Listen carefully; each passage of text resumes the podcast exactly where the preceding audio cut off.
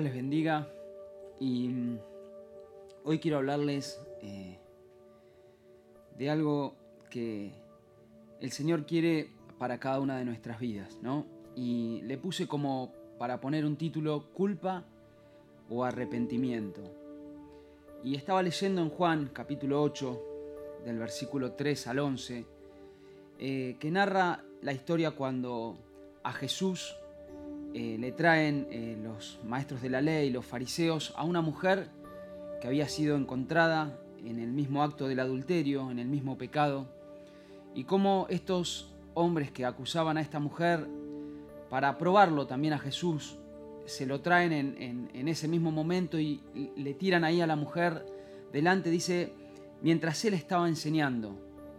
Y cuando eh, Jesús ve este suceso, en ese momento él para de hablar y, nos relata ¿no? Eh, que él comienza a escribir en la tierra. Él comienza a escribir en la tierra. Em, y sabes que eh, yo ah, quiero hablar de la culpa o del arrepentimiento. Porque en ese momento Jesús dice que comienza a escribir en tierra, ¿no?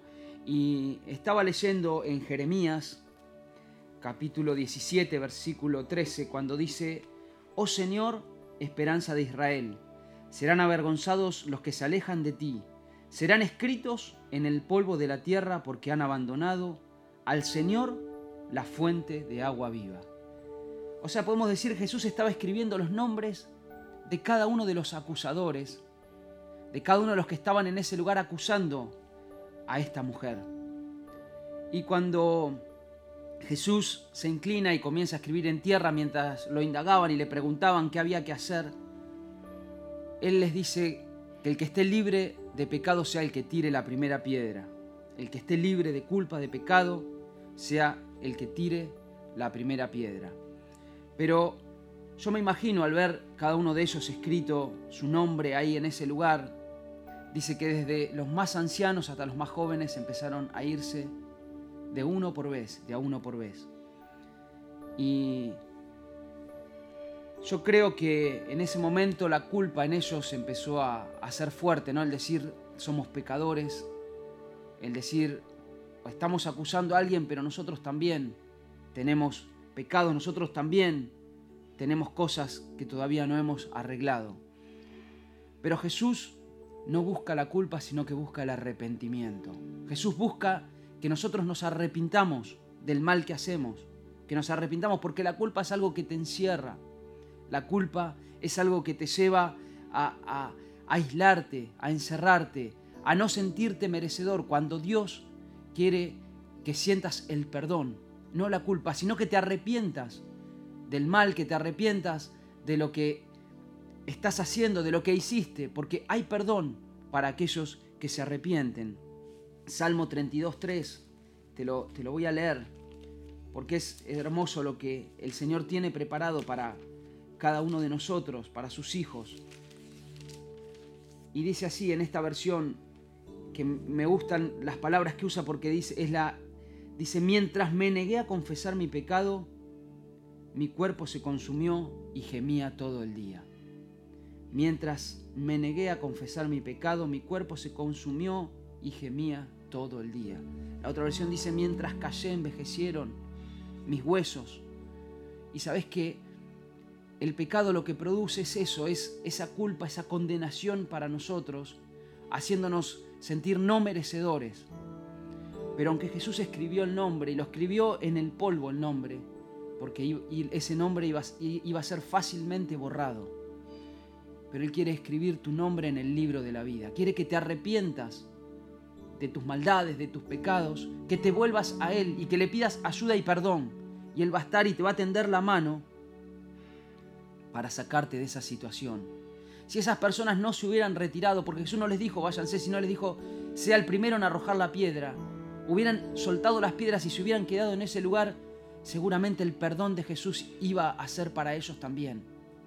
Pero se sintieron culpables y se retiraron. Entonces, yo entiendo que Jesús nos llama no a sentirnos culpables, sino a arrepentirnos del pecado. Porque la culpa es la que te condena, es la que te deprime, la que te lleva a encerrar. Tu vida en la oscuridad, a que no puedas salir adelante de la situación, pero Jesús quiere que salgas adelante. Jesús quiere sacarte a un nuevo día, sacarte a un nuevo comienzo y es a partir del arrepentimiento, al decir, no quiero más esta vida, Jesús, entiendo que te necesito, necesito tu perdón. Cuando Jesús le dice a la mujer, ¿dónde están los que te acusaban? Le pregunta, ¿ni uno de ellos te condenó? Y la mujer dijo, ni uno, Señor. Y Jesús le dijo, yo tampoco, pero ahora vete y no peques más. Ese es el perdón de Jesús que quiere venir a tu vida. No la culpa, ¿eh? no el sentirte que estás en deuda, sino el decir, yo te perdono, vete y no peques más. Acerquémonos a Dios, ¿eh? porque dice que si confesamos nuestros pecados, Él es fiel y justo para perdonarnos y limpiarnos de toda maldad. Primera de Juan 1.19. ¿Eh? Él es fiel y justo para limpiarnos. Él quiere limpiarte, no quiere condenarte. ¿eh?